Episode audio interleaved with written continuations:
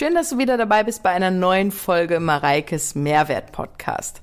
Heute widmen wir uns dem zweiten Teil, dem der Folge Finde dein Warum. Die erste Folge ist ja schon online und hier kommt die zweite Folge davon, der zweite Teil. Weil ich da ja eine ordentliche Latte an Highlights und Lowlights in meinem Leben hatte. Ihr habt ja jetzt mehr Highlights bisher von mir gehört und auch Dinge erfahren über mich, die ihr wahrscheinlich vorher nicht wusstet.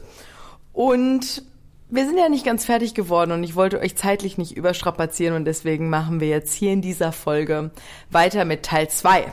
Genau, ich habe natürlich wieder meinen Freund an meiner Seite, mit dem ich das Ganze hier gemacht habe. Das heißt, solltest du die erste Folge noch nicht gehört haben, switch jetzt erst rüber in Teil 1, weil das einfach nur Sinn macht, dass du beide Folgen hintereinander hörst. Genau. Ne? Bist du auch am Start, oder? Korrekt. So, wir waren stehen geblieben, dass du einen Job in der Modeindustrie in Düsseldorf hattest, um die Zeit zu überbrücken vor deinem Studium. Und dann bist du ja fürs Studium umgezogen und dann hattest du ein weiteres Highlight. Erzähl mal was davon. Genau, ich habe dann angefangen in Worms an der FH Worms äh, Tourism Management zu studieren und habe auch da natürlich wieder, wie vorher auch, mein Studium ja irgendwie finanzieren müssen, weil ich ja auch leben wollte und so. Und dann habe ich quasi mein, ich habe erst in so einem kleinen Café gearbeitet. Da wurde ich aber relativ schnell, ich will jetzt nicht sagen ausgenutzt, aber ich habe halt auf einmal mehr als alle anderen gearbeitet und dann war ich auf einmal alleine, die da gearbeitet hat und die anderen durften dann irgendwie Feierabend machen. Und dann habe ich gesagt, so nee, das möchte ich jetzt so nicht und habe mich dann auf eine Stelle beworben in einem Sportpark, in einem Sportzentrum und habe dann da an sich erst einfach so als Service-Mitarbeiterin angefangen und habe dann da auch ziemlich schnell die Leitung bekommen und habe die Service- und Customer-Leitung gemacht. Und habe dann auch im Zuge dessen wurde in dem Sportpark vorne auch der ganze Empfangsbereich neu gemacht, der Servicebereich neu gemacht und ich habe dementsprechend auch die Karte neu gemacht. Ich habe Events ins Leben gerufen für die Mitglieder, die halt ein voller Erfolg waren. Und mein Chef hat mich geliebt und der hat mich einfach machen lassen und hatte vollstes Vertrauen in mich. Und ich habe da, dadurch, dass ich da so gerne gearbeitet habe, war auch da wieder der Fall. Ich habe mehr gearbeitet, also meinen Fokus auf meine Arbeit gelegt und nicht auf mein Studium. Was ja jetzt nicht unbedingt, also es gibt da jetzt nicht richtig oder falsch, aber sollte man eigentlich ja nicht denken, dass man das so macht. Ja, und was wir aus dem Punkt herausgezogen hatten, waren, dass wir schon wieder so ein paar Sachen, die wir bei den vergangenen Highlights gesehen haben, wiedergefunden haben dass da zum Beispiel dieses Thema Autonomie drin war, dass man dich hat machen lassen, was du halt selber gestalten durftest. Dann, dass du diese Prozessthematiken hattest, du durftest was neu gestalten, du durftest was umgestalten und das autonom. Auch dieser Prozess, es gab einen Startpunkt, es gab einen Endpunkt, wo du von irgendwie gesagt hast, es gab so diese Partys. Das war ein geiler Abend, das war dann auch der Abschluss und es ist cool, dass dieser Prozess dann so Start und Finish und Finish auch ganz wichtig. Ja. Und wir hatten da auch noch diesen Punkt darin, dass es darum ging, dass du gesagt hast, ich habe so ein bisschen gefühlt, was die Mitglieder eigentlich brauchen, was das irgendwie noch geiler machen würde, wenn ich das so zusammenfassen darf. Ja, genau, weil klar, also Fitnessstudio, jeder kennt das ja, ne? Und ich habe mich ja bewusst auch dafür entschieden, ein anderes Fitnessstudio zu machen. Aber damals hatte ich ja schon das Interesse, den Mitgliedern eine ne Plattform auch trotzdem zu bieten, auch dort, auch wenn das nicht mein eigenes Studio war, aber halt, dass man halt gemeinsam eine coole Zeit haben kann, so. Und das habe ich da halt versucht umzusetzen und bin da halt auch in offene Türen gelaufen. Mhm. Und das hast du gemacht neben deinem Bachelor? Genau. Und den Bachelor, ähnlich wie das Abi, weder so als Highlight noch als Lowlight, sondern irgendwie so als Lebensabschnitt markiert in diesem Zeitstrahl. Als neutraler Punkt, ja. ja, mein, mein Bachelor habe ich halt auch mehr nebenbei gemacht. Ähm, ich war halt seltenst anwesend, weil ich halt gemerkt habe, erstmal habe ich super viel gearbeitet. Ich habe ja erst in dem Café gearbeitet, dann habe ich in einem Sportpark gearbeitet und dann habe ich schon parallel zu meinem Studium schon mein erstes Personal Training Studio, das Shape Bensheim, aufgemacht.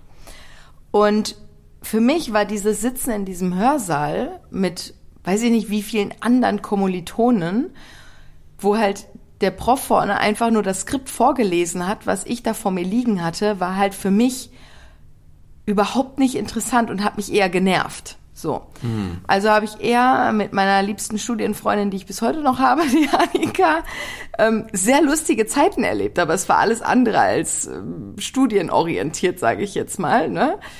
Das war wirklich, also das das hat mich nicht interessiert, das hat mich nicht gekickt. Ich war auch nicht so, ich meine, gut, ich war ja natürlich auch schon ein bisschen älter in dem Fall als die anderen, sonst war ich immer die Jüngste überall, ne? Auch in der Schule, weil ich ja mit fünf in die Schule gekommen bin und so. Bei meiner Familie die Jüngste. Und in dem Studium war das so, ich habe ja schon gearbeitet und da waren ja ganz viele, die direkt nach dem Abi dahin gegangen sind. Die haben also auf jeden Fall schon mal drei Jahre weniger und ich hatte ja dann noch diese Überbrückungszeit und so. Und die waren dann halt wirklich so dieses absolute Campus-Life, haben die gelebt. Die haben irgendwie alles gefühlt nur zusammen gemacht. Vom Mittagessen über Lerngruppen und keine Ahnung was. Und ich war da komplett raus. Ich hatte da, das war überhaupt gar nichts für mich. Für Annika, by the way, auch nicht. Wir waren da komplett gleich. Die hat auch vorher eine Ausbildung gemacht und die tickt relativ ähnlich wie ich. Und deswegen bin ich da eher zu, zu den Klausuren und zu den Pflichtterminen hingefahren und habe sogar auch tatsächlich wenn es möglich war, Klausuren aus den späteren Semestern vorgezogen, weil ich halt einfach fertig werden wollte. Also für mich war klar, ich breche sowas nicht ab, weil das wurde auch so erzieherisch in mich hineingegeben, so quasi, das, ne, ich, das ziehst du jetzt durch, so nach dem Motto. Aber ich wusste ja auch schon, dass ich halt mit meiner Selbstständigkeit und mit dem Shape damals ja schon eine Base habe, was so mein Baby ist, was ich toll finde. Und mir eigentlich schon wahrscheinlich klar war, ich werde gar nicht in dem Bereich arbeiten mehr oder ins Hotel gehen. Und deswegen war mir jetzt auch der Abschluss, wie ich das mache, mehr oder weniger egal. Ich habe dann auch, als es dann dahin ging, eine Bachelorarbeit zu schreiben, habe ich mich gar nicht informiert, so ich habe gar nicht geguckt, was könnte dich denn interessieren, was für ein Thema, sondern ich habe direkt meinen Prof gefragt, so, hey, was hätten Sie denn gerne, was ich mache? Dann hat er mir das gesagt dann habe ich das einfach gemacht. Dann habe ich mir drei Wochen Zeit genommen und habe ich meine Bachelorarbeit geschrieben. Ja. Und da hatten wir ja rausgezogen wieder ganz stark das Thema Autonomie und ja. Speed. Ja. Also wenn ich da nicht hin muss, geil, dann kann ich mir jetzt selber planen. Dann weiß ich, wie ich das irgendwie zielführend mache. Und du hast mal gesagt, dass du das Gefühl hast, du warst irgendwie auch vielleicht so ein bisschen später dran, weil die Ausbildung einen Ticken länger gedauert hat. Und du hattest dieses Überbrückungsthema da in Düsseldorf und du wolltest den Speed wieder reinholen. Ne? Das haben wir da halt auch nochmal ganz stark gesehen. Das ist so, hey, wenn ich mich irgendwie aus dem Strom rausziehen kann und schneller nebenher laufen kann, dann mache ich das. Voll. Ja. ja. Und du hast es eben schon erwähnt, du hast dann das Shape eröffnet. Und das war auch noch, während du studiert hast. Ja. Und das war ja im Endeffekt jetzt noch mal ein bisschen was anderes, weil das ja eine, eine Selbstständigkeit war, weil du da ja jetzt nicht für jemanden gearbeitet hast, sondern weil du mit formen konntest. Wie war das denn für dich und was hat das, wo hat dich das gekickt? Wie war es? Wie habt ihr das gestartet und so weiter? Also letztlich ist es ja so ein bisschen daraus entstanden, dass ich mit meinem Partner damals, ähm, der ja Personal Trainer war schon, und er in dem Sportpark damals, wo ich gearbeitet habe, die Vertriebsleitung hatte und ich hatte ja die Serviceleitung. So. Und wir waren beides Leittiere, sage ich jetzt mal, in diesem Unternehmen und haben dann irgendwie gedacht, so ja, aber dieses Konzept hier und die Philosophie entspricht gar nicht dem, was wir uns für die Kunden und für die Mitglieder vorstellen. Lass uns doch was eigenes machen, so. Und damals gab es auch noch kaum Mikro-Personal Training Studios, da waren wir mit einer der ersten, die das gemacht haben. Und wir standen da wirklich von morgens bis abends nur zu zweit drin und haben Personal Trainings von morgens bis abends runtergerobbt. Wir hatten ein ganz, ganz klares Produkt, was wir wollten. Wir haben uns auch gewisse Dinge vorgenommen. Also natürlich, wir haben einen Businessplan geschrieben. Wir wussten, wann wir wie viele Mitglieder brauchten.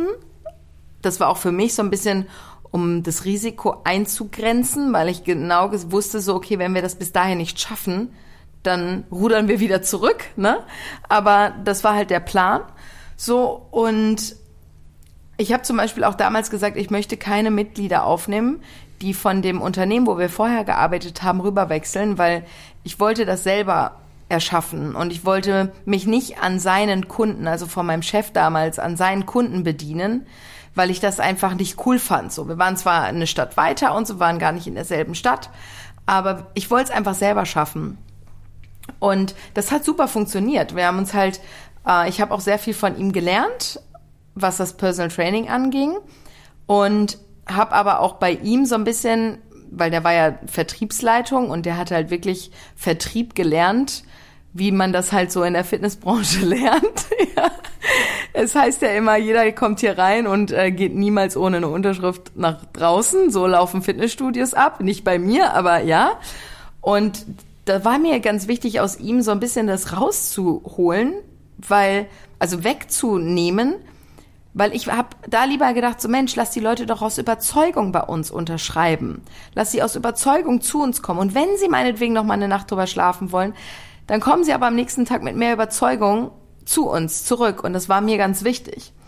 Ähm, und ich habe mich da aber auch, was meine Art zu arbeiten geht, im Nachgang betrachtet, leider doch auch stark leiten lassen, was nicht unbedingt immer im Nachgang auch betrachtet super positiv war. Ich meine, ich bin total dankbar auch für das, wie das alles gelaufen ist, überhaupt gar kein Ding. Aber ich glaube, hätte ich das komplett alleine gemacht, wäre es auch komplett anders gelaufen. Also ich will nicht sagen, dass es dann besser gewesen wäre, ja, das weiß man natürlich nicht. Aber man ist natürlich zu zweit, kann man, kann man auf jeden Fall stärker sein. Aber es, man kann natürlich auch Kompromisse machen oder Dinge eingehen, die man vielleicht selbst anders gemacht hätte. So, natürlich sage ich das heutzutage. Ähm, und weil ich jetzt einfach auch merke, wo ich die Studios alleine habe, dass ich Dinge anders mache so wie ich es von, von Beginn aber gerne auch gemacht hätte. Und genau, das ist halt so ein bisschen dieses, ähm, dass ich mich dann, wir haben dann Mitarbeiter reingeholt und das war auch geil, weil wir konnten dann erst, der erste Schritt war, wir haben unsere Öffnungszeiten verlängert. Wir haben die Mittagspause rausgenommen. Dann haben wir früher aufgemacht. Wir haben später geschlossen. Dann haben wir Mitarbeiter reingeholt.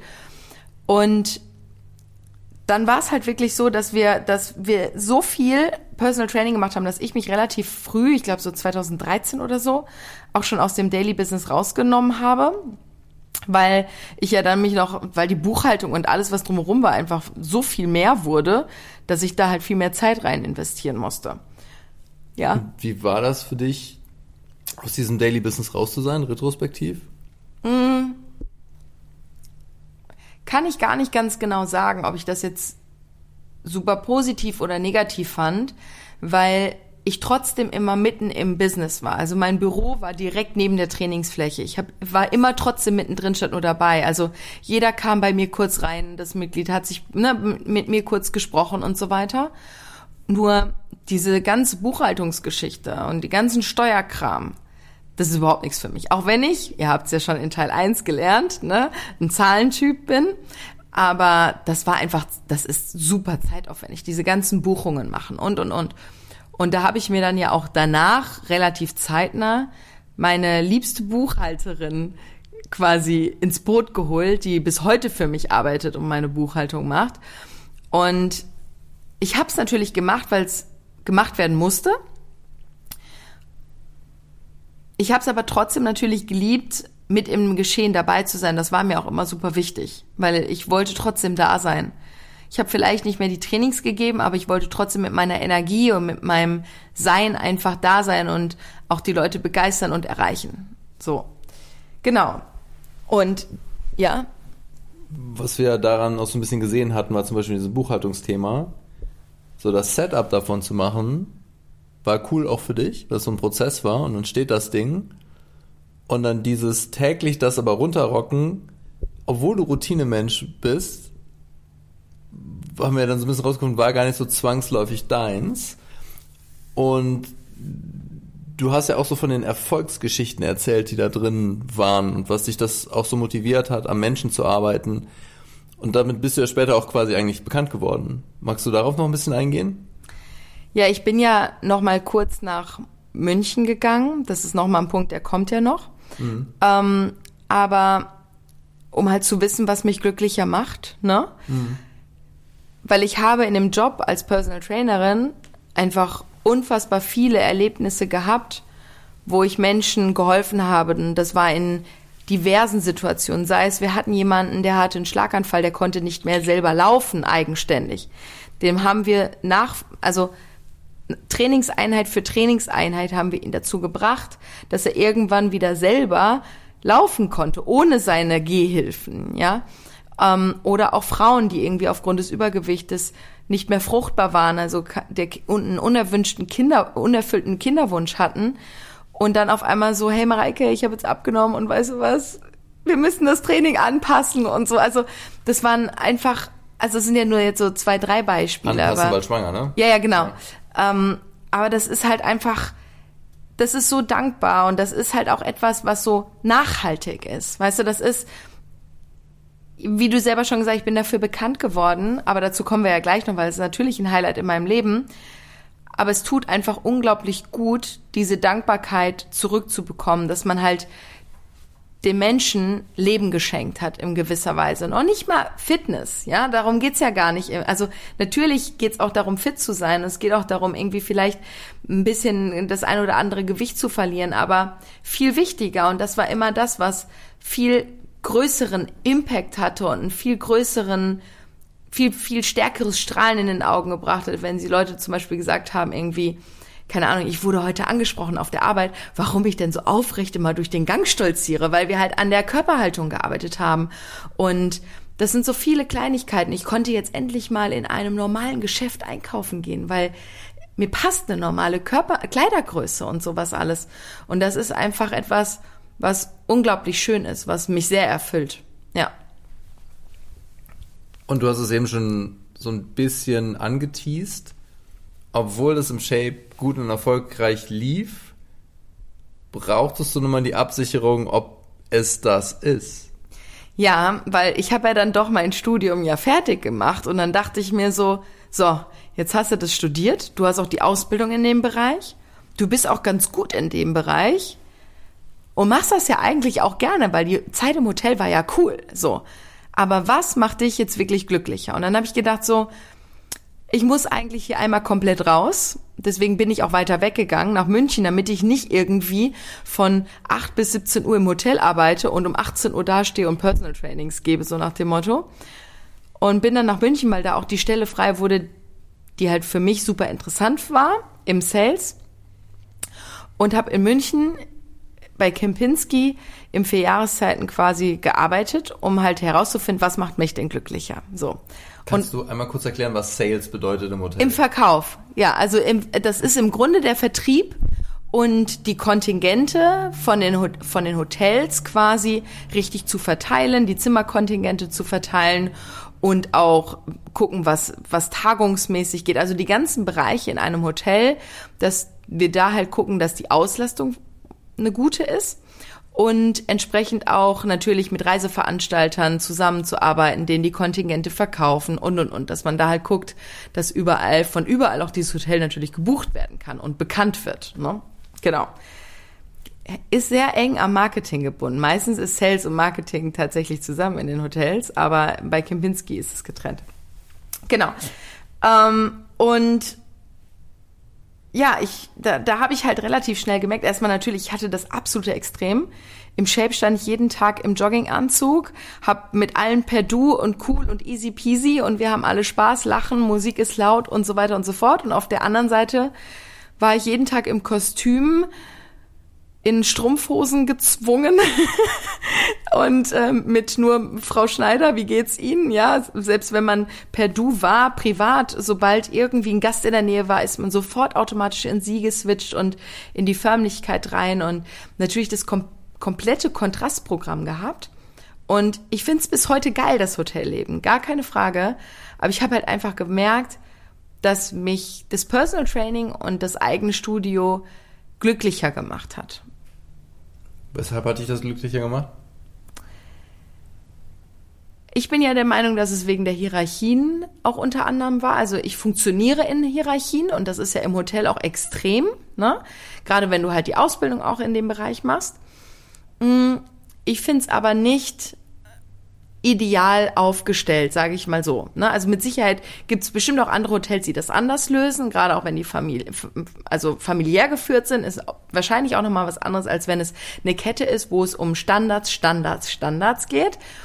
Und ich hätte halt gerne andere Dinge gemacht und im Hotel wird selten nach Kompetenz und nach dem, was du gerne tust, bewertet, sondern da, wo halt Need ist, also da, wo du gebraucht wirst, da wirst du reingestopft. So, und die Lücke musst du jetzt füllen. Ob du es gerne machst oder nicht, du kannst es ganz gut, also solltest es gut können, weil sonst wirst du da nicht reingesteckt. Aber nicht nach dem, was dir wirklich Spaß macht. So. Und Prozesse aufsetzen in so einer großen Kette wahrscheinlich challenging und Autonomie natürlich in einem gewissen Maße wahrscheinlich schon gegeben, dass du dich ein bisschen austoben konntest und kon gucken konntest, wie mache ich das.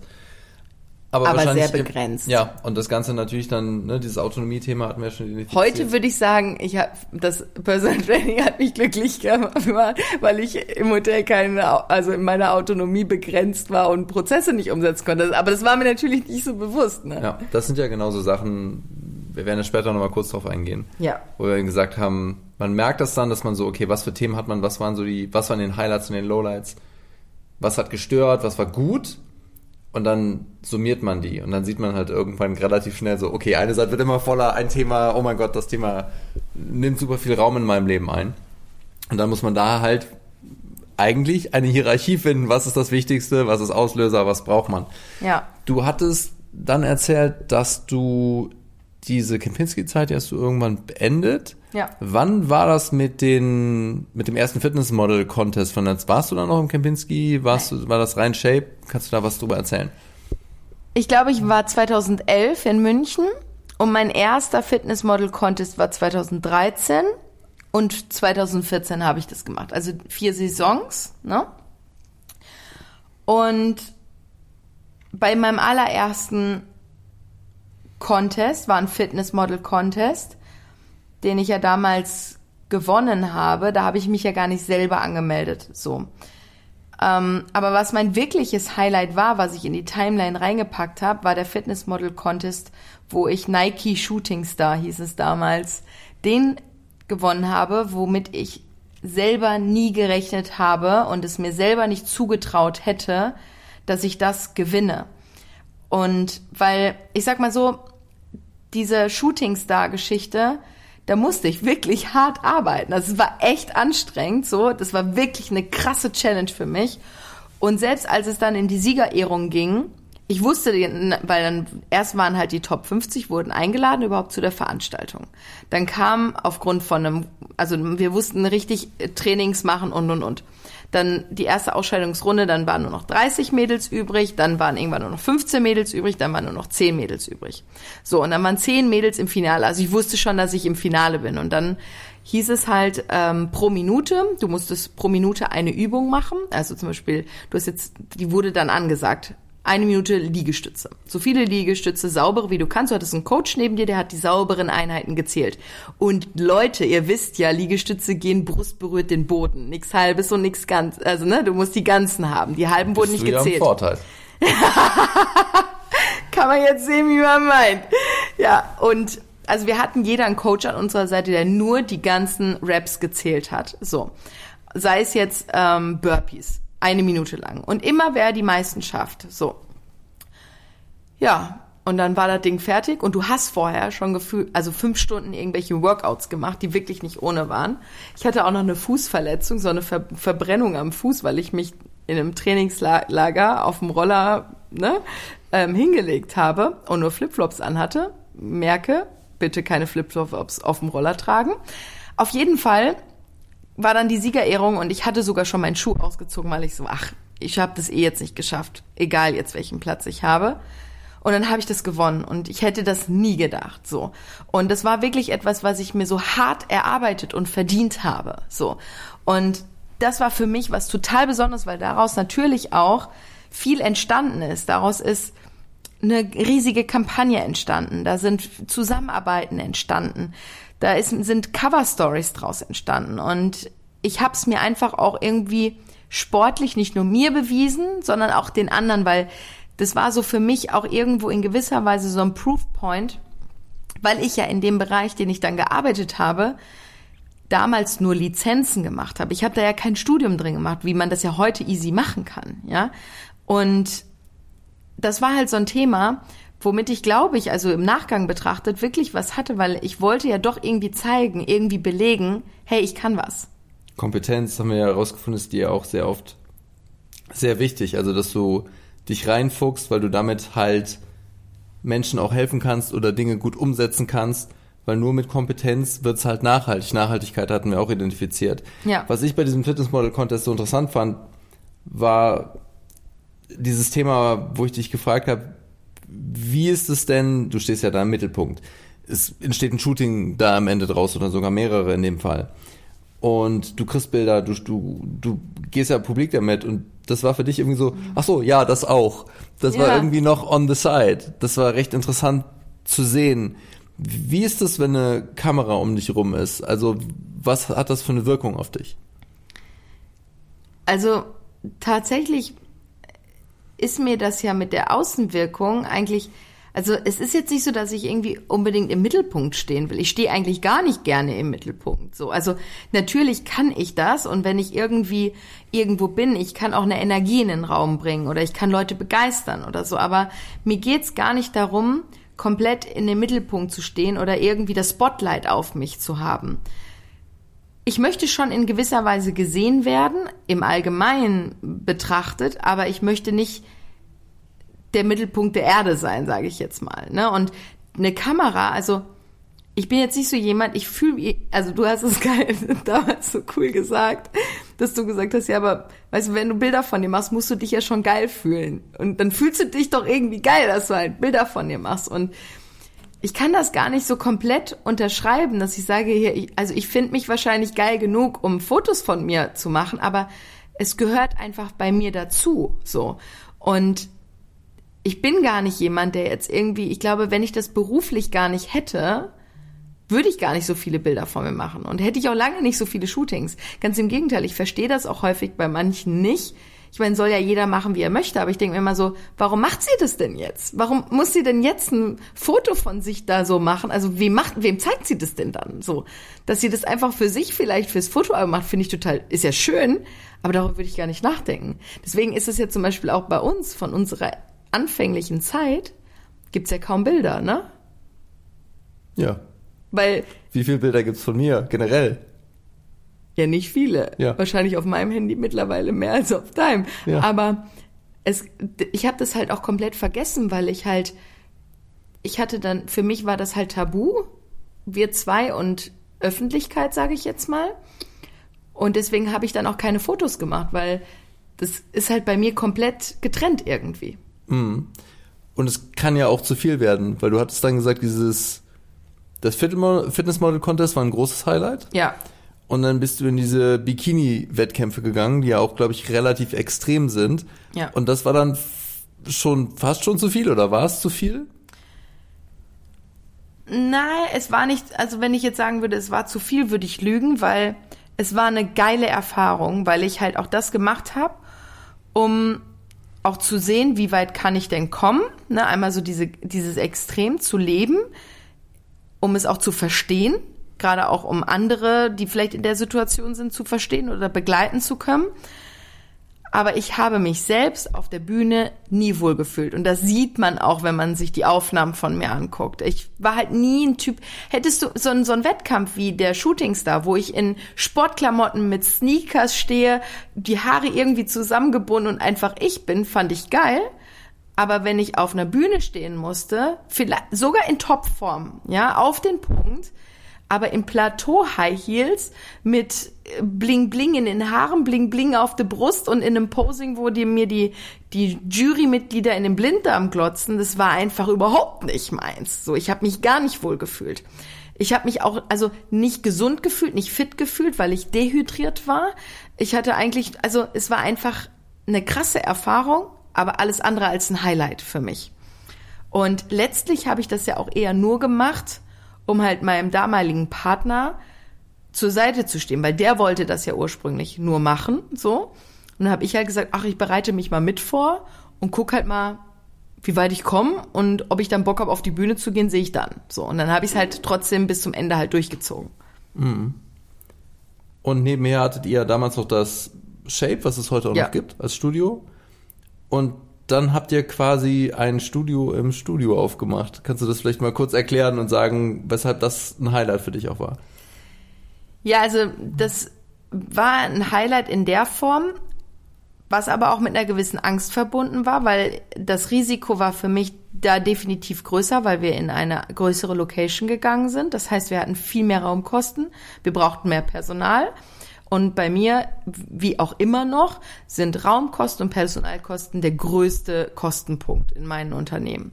So, und das war dann halt so, okay, jetzt sind wir ein größeres Fitnessstudio, also wir sind jetzt auch im Fitnessstudio, jetzt sind wir doch noch mehr kompetitiver mit den anderen drumherum, weil sonst sind wir ein Mikrostudio und wir bieten Personal Training, damit sind sind wir einzigartig in der Region.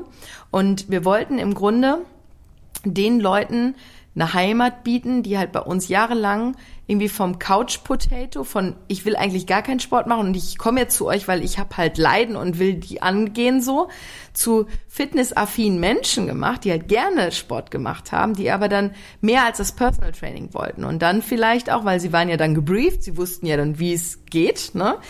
irgendwie zu der Konkurrenz mehr oder weniger abgewandert sind und dann immer noch gesagt, ja, wenn ihr normales Studio hättet, ich würde sofort kommen, so. Ja, und dann ist daraus quasi der Private Sports Club entstanden und haben quasi nicht nur unseren bisherigen Mitgliedern, sondern auch unseren Ex-Mitgliedern und natürlich auch neuen Mitgliedern wieder eine Plattform gefunden, ge, ge, geboten, die halt in der Form einzigartig war, weil wir halt mit einem anderen Betreuungs ähm, da reingegangen sind. Und warum ich aber auch Angst hatte, war, wir haben im August eröffnet und im Juni, also in der Eröffnungsphase, in der Pre-Opening-Phase, kam der Anruf, ob ich bei The Biggest Loser als Coach dabei sein möchte. So, und dann habe ich gesagt, ja, wann geht denn das los? Ja, damals relativ spät, wir haben jedes Jahr früher gedreht dann, erst im November. Aber ich wusste halt, ey, ich eröffne eigentlich im August einen neuen Club und soll im November weg sein und ich bin eigentlich die tragende Person dort. Und im Nachgang betrachtet war das das Beste, was mir passieren konnte. Nicht nur, weil es jetzt der Biggest Loser war, da kommen wir ja gleich zu, sondern weil ich halt direkt das System so aufbauen musste, dass ich es von überall relativ gut kontrollieren kann, aber auch von anderen gut gemanagt werden kann. Ja, da hatten wir auch wieder diese Themen halt Prozess, ne, dass das Ja. halt gut läuft, Anfang, Ende. Wertschätzung, du hast auch so gesagt, ich will so ein Second Home schaffen für die Leute, also ein zweites Zuhause, dass sie sich halt sehr, sehr wohlfühlen. Und ich hatte auch das Gefühl, dass es dir sehr wichtig ist, dass Mitglieder, die du einmal hattest, wenn die gegangen sind, das, weil es halt nicht mehr gepasst hat, das war irgendwie traurig. Ja. Du hast irgendwie so ein bisschen Leute eingesammelt und die hatten ja auch Bock und die willst du dann noch halten. Also wenn du halt das Leben von jemandem berühren durftest, willst du den, glaube ich, auch gerne ab und zu nochmal sehen und irgendwie um dich halten, ne? Ja, weil irgendwie habe ich ja auch eine Bindung zu denen aufgebaut. Das ist ja, Personal Training ist so eine vertrauensbasierte Sache und du kennst die Leute und du begleitest sie ja, ne? Und wenn sie dann gehen, aber vor dir stehen und sagen so, eigentlich will ich gar nicht und ich bin euch so dankbar dafür und ne, aber aus den und den Gründen probiere ich es jetzt mal und dann verstehe ich es ja sogar, ne? Aber es ist halt einfach schade und ich habe ja auch zu dir gesagt, ich habe häufig das Gefühl, dass wenn Leute zu mir kommen mit einem Anliegen, warum sie jetzt zu mir kommen, also die haben ja alle irgendeinen Grund, warum sie kommen.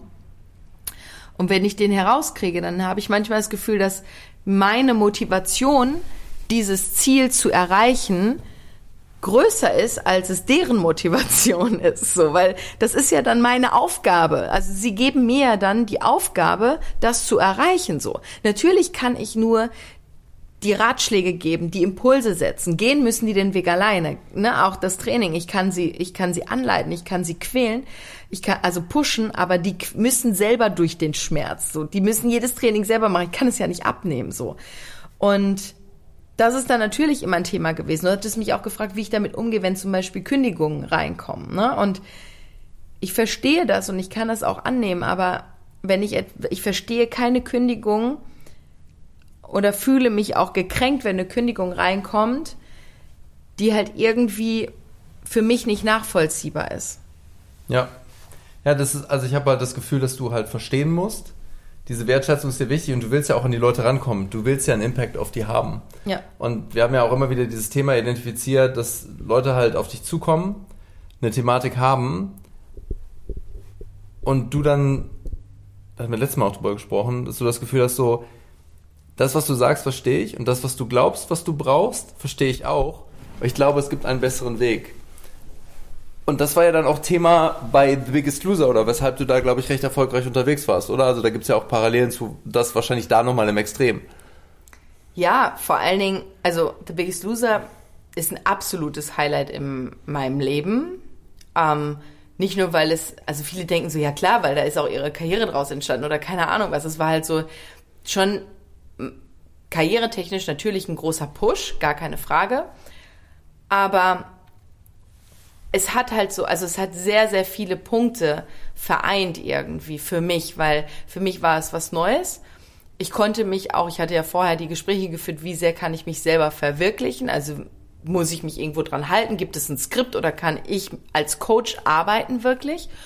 Und dann hieß es so, ja, ja, Mike, wir brauchen dich auch als Coach, weil wir haben niemand anders so hinter der Kamera, wie das in manch anderen Formaten ist, dass da halt irgendwer hingestellt wird, aber dann sind andere Coaches wirklich hinter der Kamera aktiv. Ähm, wir brauchen dich schon so, deine Kompetenz. Und das war für mich, also die, die Leute da zu begleiten, das habe ich auch zu dir ja so gesagt, das, das Highlight jeder, jeder einzelnen Staffel war immer für mich das Finale, weil du da wirklich Du hast die Leute ja begleitet. Du kennst die in- und auswendig. Du kennst, du weißt, was sie gerne essen, was sie nicht gerne essen. Du weißt, was sie für Unverträglichkeiten haben. Du kennst deren Stuhlgang jeden Tag, ja. Du weißt, was deren Laster ist. Du weißt, was die gerade für Beziehungsprobleme haben oder nicht oder wie sie sich fühlen. Ähm, das sind ganz, ganz viele Punkte und das ist einfach ein schönes, vertrautes Sein und dann fängst du an, mit denen zu arbeiten wo das so sehr, im, in den meisten Fällen, sehr traurige Menschen sind, die auch wenig Lebenslust haben, sage ich jetzt mal, weil sie auch sehr eingeschränkt sind. Und dann sitzt du da beim Finale und uns wird ja wirklich vorher, also natürlich habe ich die vorher gesehen, weil die haben auch zum Teil bei mir zu Hause geschlafen und wir haben zusammen trainiert. Das weiß man ja auch aus der Folge von ähm, mit Sherin, meine Podcast-Folge. Aber trotzdem hat man sie in dem letzten Look, da werden sie ja richtig von Visagisten hergerichtet, die suchen sich ein tolles Outfit aus und so, dann passt das Bühnenbild. Die haben wir nicht vorher gesehen, bis die, die Kamera halt lief. Und das war immer total besonders, weil du hast halt so eine Lebenslust in denen gesehen und die waren stolz und die waren happy und die waren einfach glücklich und dann war ich glücklich, weil das war auch immer super emotional, weil ich die ja begleiten durfte auf diesem Weg und das ist einfach schön und die sind auch, die meisten jedenfalls, sind sehr nachhaltig dankbar dafür. Ja. Und dann haben wir auch mal drüber gesprochen, Autonomie gegeben, weil du meinst ja. mal, wenn es geskriptet gewesen wäre, no way, weil Nein. du dich dann gegebenenfalls nicht dahinter stellen kannst. Ja. Du hast das Thema Prozess, ja ganz klar mit Start und Ende. Es gibt ein Finale, ja. du weißt, irgendwann ist das ja. durch und da versuche ich, meine Kandidatin, meinen Kandidaten da zu haben, wo wir gemeinsam hinwollen. Du hast dieses, ich weiß, was du brauchst, ich, ich, ich hau da harte Arbeit hinter, um irgendwie rauszufinden, was du eigentlich brauchst und wie ich dich da hinkriege. Du hast die Wertschätzungskomponente da mit drinne. Also da sind ja viele Sachen zusammengekommen. Und auch, das ist ja auch, das, das ist das Krasse, wenn du darüber sprichst. Das ist ja nicht so, ich wurde da und ich habe da, sondern es geht ganz stark um die Kandidatinnen und die Kandidaten. Und mhm. das ist halt eher so der Fokus. Und das war halt auch, auch recht interessant zu sehen.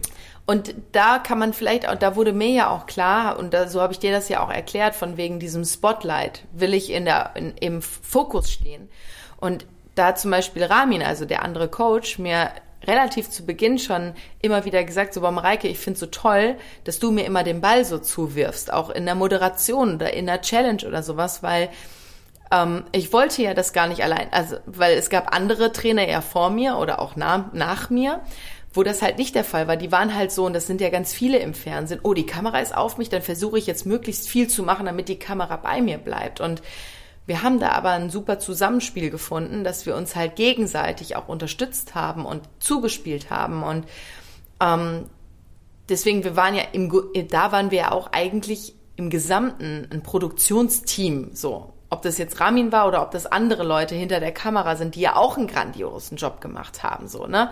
Und deswegen auch da ging es mir gar nicht, dass ich da alleine im Vordergrund stehe oder auch nicht, was uns zum Beispiel unterschieden hat, ist, ich wollte nicht gewinnen. Gerne, wenn ein Kandidat von mir gewinnt, super gerne, aber mir ging es da nicht darum, dass ich diese Show gewinne. Ich als Coach.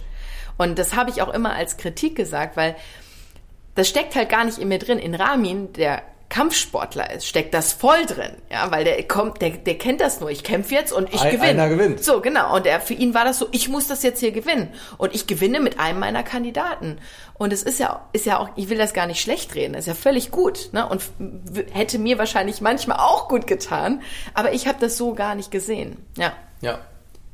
Und das ist eigentlich eine ganz gute Überleitung, dieses ganze Thema Spotlight. Und dann hast du als eins der Highlight ja auch so Community, Instagram, bis auch auf anderen sozialen Medien. Und dann habe ich das ja so ein bisschen hinterfragt bei dir im Punkto, okay, Spotlight, nicht so der Treiber. Jetzt hast du ja im Endeffekt einen Kanal, wo du jetzt ja im Wo ich Spotlight Rocky bist. zeige. The Secret Life of Rocky the Dog. So, also. Und dann hast du mir eine Antwort gegeben, die ich mir schon so ein bisschen so gedacht habe, aber vielleicht magst du sie ja noch den Zuhörerinnen und Zuhörern erläutern. Ja, mir ging es eher darum, dass ich auf einmal noch mehr Menschen erreichen kann mit meiner Message oder mit meinem Lifestyle inspirieren kann und ich hab's halt, ich find's immer toll, auch wenn ich, ich lese ja alle meine Nachrichten, die ich bekomme und ich find's jedes Mal einfach immer wieder für mich ein total tolles Feedback, wenn ich von irgendwem höre, und sei es so aufgrund deiner Podcasts, wie das so viele machen, ja, aufgrund deiner Podcasts, wie auch die letzte Folge, so, ich nehme mir das auf jeden Fall zu Herzen und ich mache das jetzt und ich nehme mir das für die Weihnachtstage vor und so, ne, zwischen Weihnachten und Neujahr. Und dank dir ähm, fange ich da jetzt auch an, ein bisschen umzudenken und, und, und, also, ich finde es einfach mega, dass ich da noch mehr Menschen erreichen kann. Und das ist ja nicht so. Und das will ich gar nicht, dass ich irgendwie will, dass man mich spiegelt oder sagt so, ach, was ich jetzt mache, ist der heilige Gral, sondern, und wenn es nur irgendwie aus irgendwas, was ich zeige, ein kleines Golden Nugget ist, was sich jemand mitnimmt, aber was für ihn halt was wert ist, dann finde ich das schon geil. Dann freut mich das. Und jetzt kommen wir von einer Sache, die man als Spotlight vermuten kann, zu einer Sache, die gefühlt Hardcore-Spotlight ist. Ja. Nämlich du Hose runter im Playboy. Ja, nicht nur Hose runter. Erzähl mal. Ja, also auch das ist etwas, was ich mich eigentlich nie getraut hätte. So, ich hatte die Anfrage auch schon ein Jahr zuvor auf dem Schreibtisch liegen, da habe ich sie abgelehnt. Und natürlich, ich war ja auch in einem Management, was ich heutzutage nicht mehr bin, aber mein Management war natürlich davon begeistert, dass ich diese Anfrage annehmen sollte. Und dann habe ich das genauso gemacht wie damals bei The Biggest Loser. Ich bin mit Florian, dem Chefredakteur, in München Mittagessen gegangen und habe gesagt, so, wie läuft er denn da ab? Was muss ich denn machen? Und er so, Hose runter, fertig. Nein. Ähm, er hat halt mir dann auch nochmal deutlich gesagt, so, hey Mareike, pass auf, unsere Cover-Stories, die halt mit irgendeinem Star oder mit einem prominenten, mit einer prominenten Person besetzt sind, Du darfst dir aussuchen, was wir da machen. Wenn du sagst, du willst in einem Schlingenkeller das Fotoshooting haben, gehen wir in einen Schlingenkeller. Wenn du willst, dass du irgendwie in der Turnhalle das Ganze machen willst, dann gehen wir in eine Turnhalle. So, und ich so, echt? Cool. So, ich möchte das aber, wenn, sehr natürlich haben. Und er war wirklich so, er saß wirklich vor mir, hat die Hände vor dem Kopf zusammengeschlagen, also so eine Prayer Pose gemacht und sagt nur so, Maike, ich will dich jetzt noch mehr in meinem Magazin haben, weil ich so glücklich bin, dass es endlich mal wieder jemand sagt, dass man Natürlichkeit drin haben will. Und ähm, dann habe ich mich darauf eingelassen. Natürlich hatte ich ein paar Dinge im Vertrag stehen. Ne? Man hat ja auch nicht alles gesehen, das war alles vertraglich geregelt.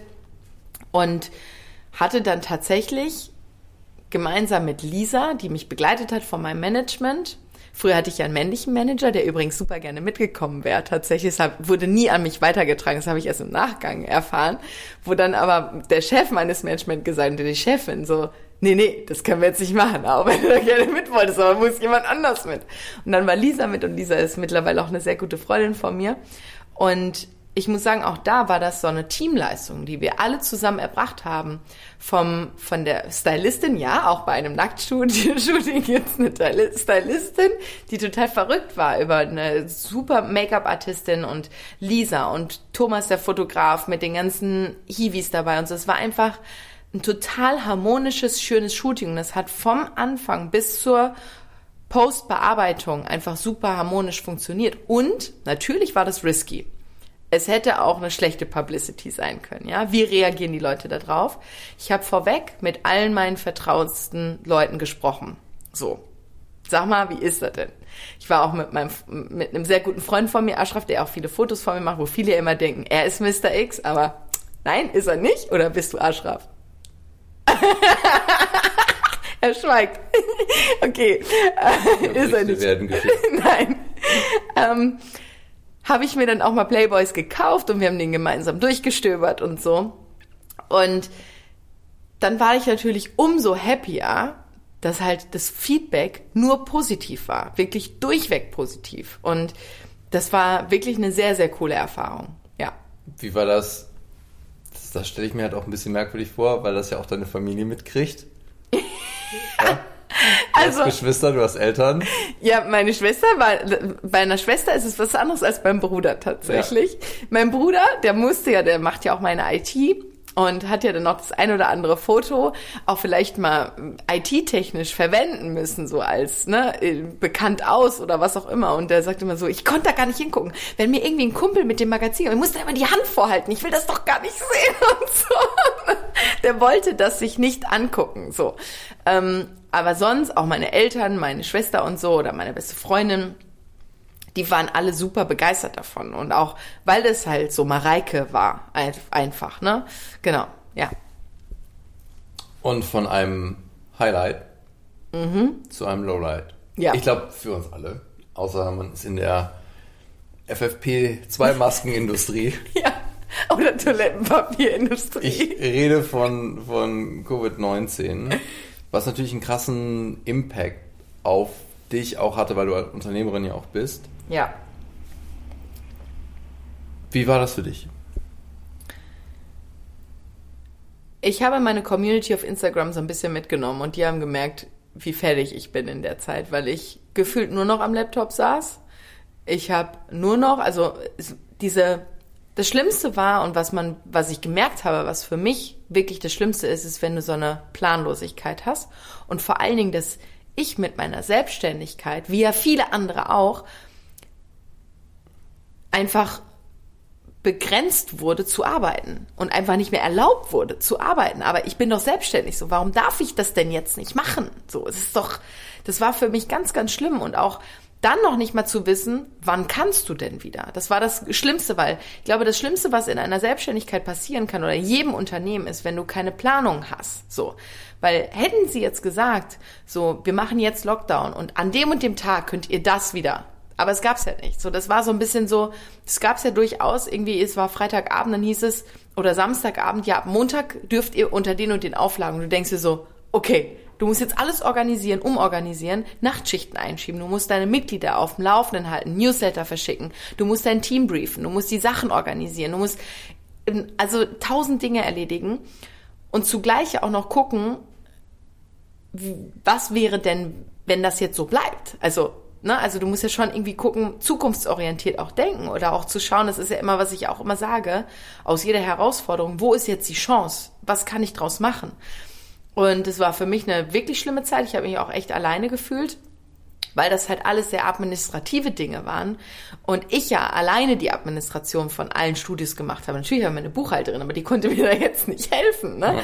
Ja. Ähm, die, weil ich habe ja auch keine Förderung bekommen. Und die hatte dann genug zu tun, so von wegen, ja, wie machen wir das mit Kurzarbeit? Das hat ja auch kein Mensch verstanden, weil das wurde von heute auf morgen aus dem Boden gestampft. Da musstest du dich mit sowas beschäftigen und, und, und, mit diesen ganzen Auflagen. Und gefühlt habe ich den ganzen Tag mich nur informiert, was wir wann dürfen, ob wir was dürfen oder gehofft, dass wir bald was dürfen. Und das war total schrecklich. Das war nicht cool. Genau. Und dann sind wir da, also wie man jetzt so eine Warum-Findung quasi macht, ist ja, dass man das nochmal beleuchtet. Und da haben wir halt gesehen, Autonomie eigentlich nicht gegeben. Nee. Prozess wird dir alle Nase lang. beraubt in meiner Autonomie. Genau, Prozess wird dir alle Nase lang zerschossen. Ne? Das heißt, du kannst ihn nicht, nicht, nicht abschließen. Du kommst nicht an die Leute ran, die du eigentlich berühren möchtest, denen du eigentlich eine Verbesserung bringen möchtest. Und du kannst auch das Feedback dann gar nicht kriegen. Und aus dieser Not, das hast du ja so gesagt, es gibt ja dann auch immer eine Chance darin, ne? wuchs dann das Fundament der Fitness ich glaube, vielleicht, wenn du magst, kurz erst einmal erklären, was ist das und weshalb war das ein Highlight? Ja, früher hieß es ja Fundament der Fitness, das heißt heute Inner Glow Coaching, weil ich mich da ja einfach abgrenzen wollte.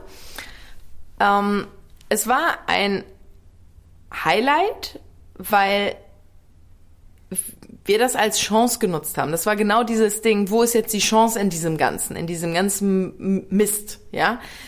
Mm, und ich muss halt dazu sagen, für mich war das natürlich auch recht naheliegend, weil ich habe eine Online-Community. Ich habe eine Plattform, wo ich das recht schnell beworben bekomme und auch Leute habe, die Interesse haben, natürlich auch von mir gecoacht zu werden, weil sie wissen, was ich kann und was ich anbiete. Und dann haben wir in recht kurzer Zeit dieses Online-Coaching, das sehr persönliche und individuelle Online-Coaching, also eins zu eins Betreuung, aus dem Boden gestampft und konnten so quasi unsere Umsatzzahlen halt ausgleichen, die wir halt sonst nicht hatten. Und ich konnte das komplette Team involvieren. Und das war auch gut so, letztlich gut, dass wir Lockdown hatten, dass die gar nicht im Alltagsgeschäft untergegangen sind, sondern sich komplett nur auf dieses Coaching konzentrieren konnten und was jetzt in dem Alltagsgeschäft integriert ist. Und deswegen war die Situation halt perfekt dafür, weil sonst hätten wir das gar nicht umsetzen können. Ähm, aber das ist halt wirklich so, mein Team hat sich ja schon Sorgen gemacht, ja. Wann können wir denn wieder arbeiten? Was können wir denn tun? Ich habe am Anfang angefangen, alles zu digitalisieren. Es gab kein Papierblatt mehr bei mir im Gym. Alles wurde digitalisiert. Die haben das mit nach Hause genommen, Akten und jeder hat zu Hause digitalisiert. Wir haben das komplette Studio gestrichen. Wir haben alles gemacht und dann war so, okay, und jetzt? Ja, natürlich hatten die Schiss, dass ich irgendwann einfach nicht mehr den Schlüssel umdrehe im Studio und einfach sage, so weißt du was, ich lasse es lieber. Und damit, mit diesem Online-Coaching, hatten wir alle wieder eine Perspektive, so. Und das war einfach cool, weil wir da wieder zusammengearbeitet haben. Und das habe ich ja jetzt in diesem Jahr nochmal gemeinsam mit meinem Team nochmal neu gemacht und auch zusammen erarbeitet. Und sowas ist einfach unglaublich cool, dass wir da wieder etwas schaffen, was halt dann wieder genutzt werden kann und Leute bereichern kann, also den Leuten was geben kann. Und das ist einfach auch damit gegeben, ja. Ja. Dann gab es noch ein Lowlight, nämlich eine Trennung und eine Scheidung. Ich glaube, das wollten wir halbwegs kurz halten, einfach, ja. weil das so. also ich kann das gut nachvollziehen, auch weil du halt sagtest, das ist ja irgendwie so ein Plan, der dann nicht funktioniert, eine Vision, die nicht funktioniert. Aber auch da hast du ja dann im Endeffekt wieder die Chance darin gesucht und bist danach in die Wahlheimat Köln gezogen. Ja. Und weshalb, also Köln ist schon als zweites Mal als Highlight. Ja, ja. Als gebürtiger Kölner erfreut mich das natürlich. ja.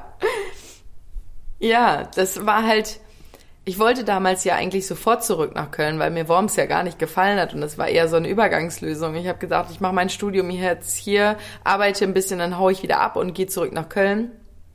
Und dann kam halt sehr vieles dazwischen, was mich dann ja doch zwölf Jahre lang an der Bergstraße gehalten hat. Und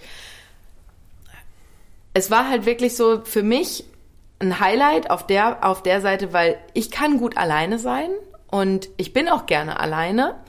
Und ich war näher an meiner Familie, ich war näher an meinen Freunden, ich hatte dort ja auch mein Management, meine Kolleginnen und, und, und. Also ich liebe einfach auch die Menschen dort. Ich bin so ein absoluter, also ich komme ja aus dem Ruhrgebiet, aber die Rheinländer sind denen ja schon sehr ähnlich. Und ich mag diesen Schlag von Menschen einfach. Ich fühle mich da direkt viel wohler. Aber es war für mich auch in der Form, da habe ich ja auch einen Podcast zu gemacht, dass es schon eine Herausforderung war, meine Routinen wieder richtig aufzubauen. Ne? Weil das ist natürlich, es ist ein kompletter Change. So. Ja. Ja. Und von einem Highlight kommen wir noch zu einem Lowlight. Wir haben in vielen Situationen oder in vielen Highlights ja auch gesehen, dass du es liebst, so Prozess, Kontrolle, Kompetenz. Und dann kam dieses Lowlight, was ich jetzt hier nur als Kreta tituliert habe, wo du ja kaum Kontrolle hattest und dir die größte Kompetenz auf Erden nicht weiterhilft. Ja. Das haben ja auch, hat ja auch meine Community mitbekommen, weil am Anfang wollte ich das gar nicht thematisieren, dann konnte ich das nicht rauslassen, weil ich ja, glaube ich, ins, innerhalb von zwei Wochen irgendwie fünfmal nach Kreta geflogen bin ähm, und auch noch nie wirklich im Detail gesagt habe, was mein Vater damals dort hatte, aber die waren ja im Urlaub und ähm, ist halt auf der Intensivstation gelandet. Und ich bin dann halt immer wieder hin mit meiner mit meiner Schwester damals, also manchmal mit meiner Schwester und ansonsten alleine, weil natürlich auch sie hat ja Familie, die kann ja auch nicht einfach alles stehen und liegen lassen. Und ich konnte das ja damals. Ich hatte ich konnte Rocky unterbringen, der ist dann zu ihr gegangen und ich war relativ flexibel in meiner Arbeit, ich konnte vieles schieben und habe halt da dann die Priorität drauf gesetzt und bin dann halt ähm, immer wieder hin und her geflogen, weil ich trotzdem natürlich noch Jobs hatte, die ich dann auch wahrnehmen konnte aber habe halt da versucht, meine meinen Eltern, also weit, natürlich meinen Papa auch zu unterstützen oder seelisch und moralisch und emotional beiseite zu stehen, aber vor allen Dingen auch meine Mama, weil die war ja auch da, ja, und die war halt, die war natürlich lost. Also ich meine, ich will es mir gar nicht vorstellen, ähm, aber das war halt, ich musste für beide da sein und das war mir extrem wichtig und es war eine sehr sehr scheiß Zeit, ja. Ja, dann schwingen wir vielleicht den Bogen zur Zusammenfassung. Ja. Wo wir uns die Themen gruppiert haben. Ja, das machen wir. Aber wir haben hier schon wieder fast die längste Podcast-Folge aller Zeiten. aber es ist gut, weil die zusammen, ich bin ja schuld, ich weiß. Ähm, aber wir haben ja jetzt so ein paar Dinge ja schon, also viele können sich ja schon denken, welche Themen da vielleicht daraus entstanden sind, ne? Ja. Und die können wir jetzt eben noch einmal zusammenfassen, weil natürlich solltet ihr dann gucken, so ist das ja jetzt auch entstanden, dass wir uns alles, ein, jede einzelnen High- und Lowlights, die du ja alle schön beschriftet hast und mitgeschrieben hast für mich, nochmal betrachtet haben und zu gucken, wo sortieren wir die einzelnen Punkte in was für Kategorien ein, ne? Ja, und dann sieht man halt, wie sich das dann häuft. Also es sind ja mehrere Dutzend Punkte, die man dann aus den High- und Lowlights rausziehen kann. Riesenthema Familie und da auch irgendwie sichtbar zu sein und da integriert zu sein. Ich glaube, das ist bei vielen Menschen der Fall. Und dann sieht man das schon, wenn wir dann eine Seite quasi weiter gucken. Autonomie, du hast so schön gesagt, ich finde mir eine Lösung. Ja? Und dann mussten wir die Schriftart immer kleiner stellen bei der Zusammenfassung, weil immer mehr Punkte wieder reinkopiert haben aus den High- und den Lowlights. Ja, das stimmt.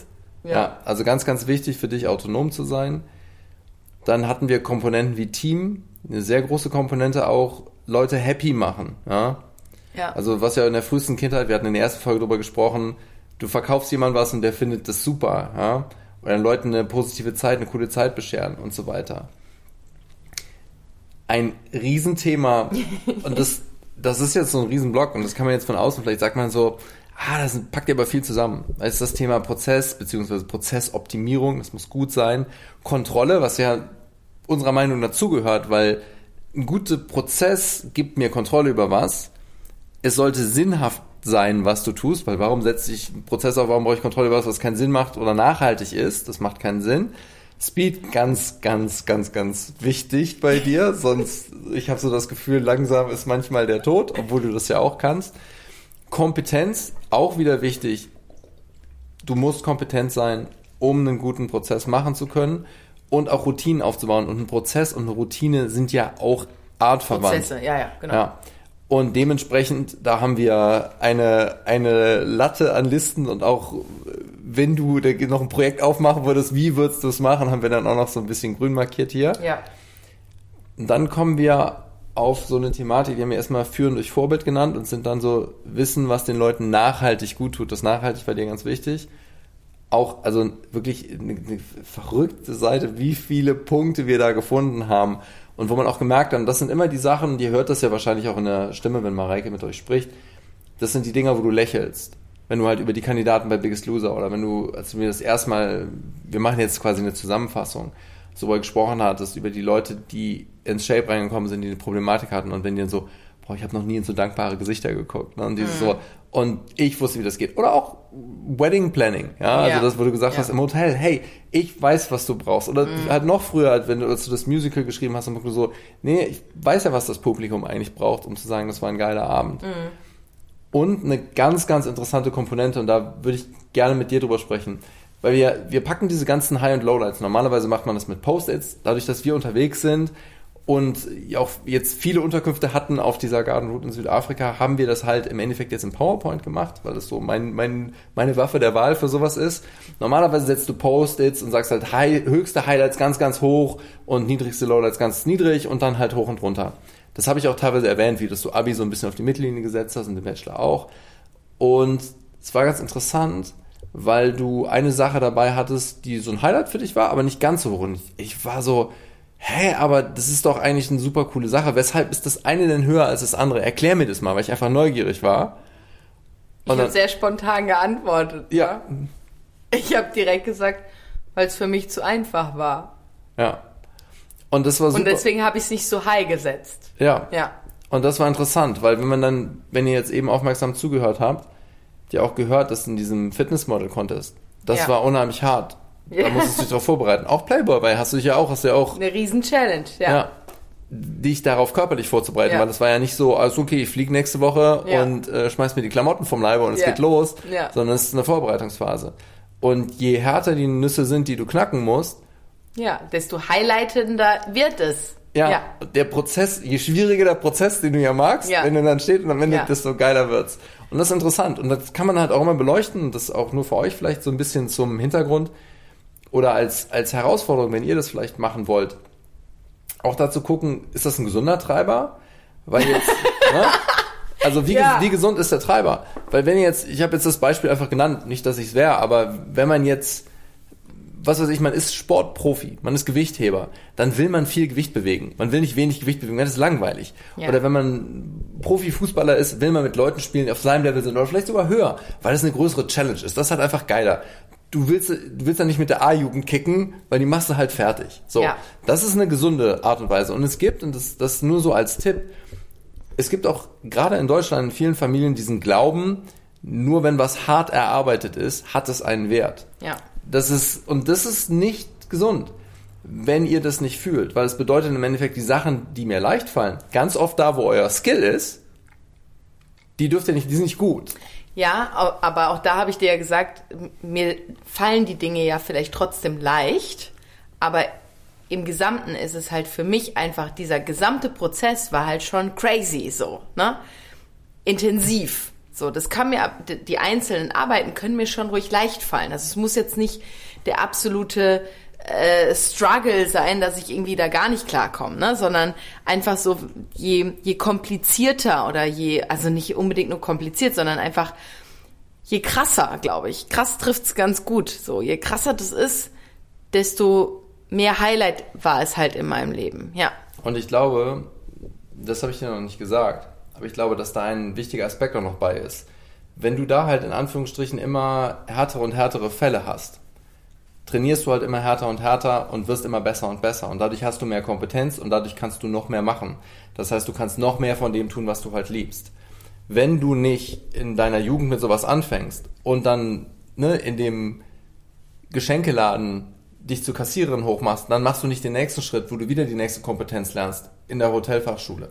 Dann machst du nicht das nächste Ding im Shape, dann machst du nicht das Inner Glow. Du setzt immer noch einen drauf und dadurch wird dein Muskel immer stärker und dadurch kannst du immer, immer und immer noch mehr bewegen. Ja. Und das ist gut, weil das ein Kreislauf ist und das ist dieses, man darf im Leben nicht einschlafen. Und das ist immer dieses, das ist ja was, das kann ich ja immer weiter steigern, auch im Gesunden. Weil du kannst immer noch Dinge tun, die dir vom Prozess, der ist zwar easy, aber das ganze Ding ist komplex. Und wir haben jetzt hier tatsächlich die Seite mit dem, mit Mareikes Warum-Optionen. Ich weiß nicht, wie final wir sind und welche davon jetzt final deine liebste wäre. Ich weiß gar nicht, ob du darüber sprechen möchtest, aber ich gebe dir einfach mal das Wort und du entscheidest. Das es, machst ist du ja, ganz clever. es ist ja auch äh, Mareikes Mehrwert-Podcast und hier nicht äh, Mr. X moderiert. Ja, es hast du gut die Kurve gekriegt, du. Es ist echt, äh, es ist mir, ich habe vor, vorhin noch zu ihm gesagt, wie häufig mir das schon fast passiert wäre, dass ich seinen Namen genannt hätte. Das ist echt, da muss man immer ein bisschen aufpassen, aber letztlich egal. Ähm, ja, wir haben verschiedene Sprüche zusammengefügt, sage ich jetzt mal. Und ich bin, glaube ich, bei zweien, die ich am besten finde. Nein, ich nenne sie alle drei, die ich am besten finde. Also, warum? Ne, mein Warum? Ich, hab, ich arbeite hart, um eine individuelle, nachhaltige Lösung für dich zu finden, damit du dein bestes Leben leben kannst. Finde ich schon sehr gut. Eine Variation ist, ich suche passioniert individuelle, nachhaltige Lösung für dich, damit du dein bestes Leben leben kannst. Ich glaube, trifft's fast mehr, weil ah, dieses hart, also ja, du hast schon recht mit dem hart, aber passioniert ist es vielleicht dann noch mehr, weil letztlich ist es ja auch Passion, dass ich mich dazu entscheide, abends nochmal den Laptop aufzumachen, als mich vor den Fernseher zu setzen.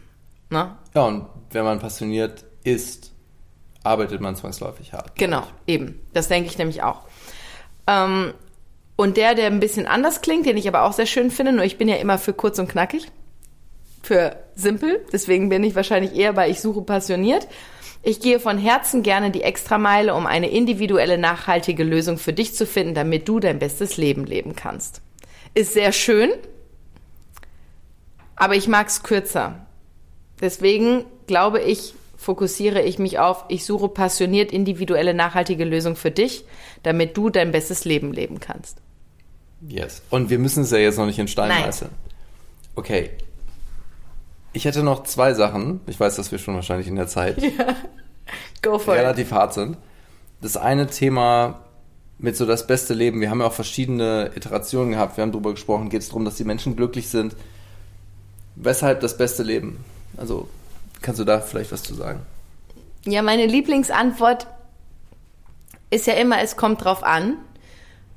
Und viele denken ja auch im Bereich, wo ich arbeite, so rein Fitness ist halt Training und Ernährung. Aber was ich viel mehr mache in den Menschen, sind es ja Routinen, an den Routinen zu arbeiten, am Mindset zu arbeiten, weil wenn du daran nicht arbeitest, dann brauchst du erst recht nicht an Training und Ernährung denken, sage ich jetzt mal, weil der, es ist nur nachhaltig, wenn du auch am Mindset und an deinem an deinen Routinen arbeitest. So und es gibt ja nicht diesen einen Weg, der für jeden funktioniert, sondern es gibt tausend Wege und ich finde halt immer wichtig, dass dass mir ja die Person sagt, was sie erreichen will, was sie haben möchte und nicht ich, wie es viele Coaches ja machen, die haben halt ihren Weg und die sagen dann ja, du musst das jetzt aber so und so und so machen. Dabei ist vielleicht die Person einfach nur gewillt, die Rückenschmerzen loszuwerden oder so, dann ist das für sie vielleicht schon das beste Leben. Und das definiert ja irgendwie jeder selbst. Und deswegen finde ich es schön, dass wir das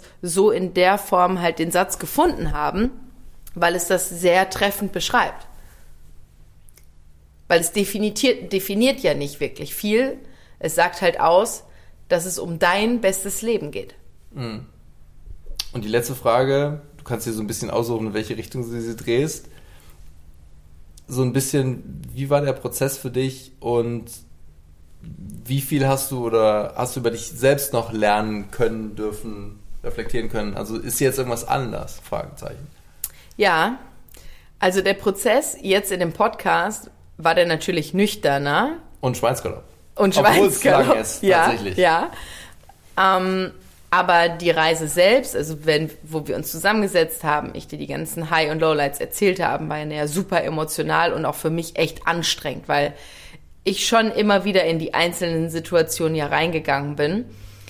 Und ich viele Situationen ja reflektiert habe und auch dank deiner Fragestellung oder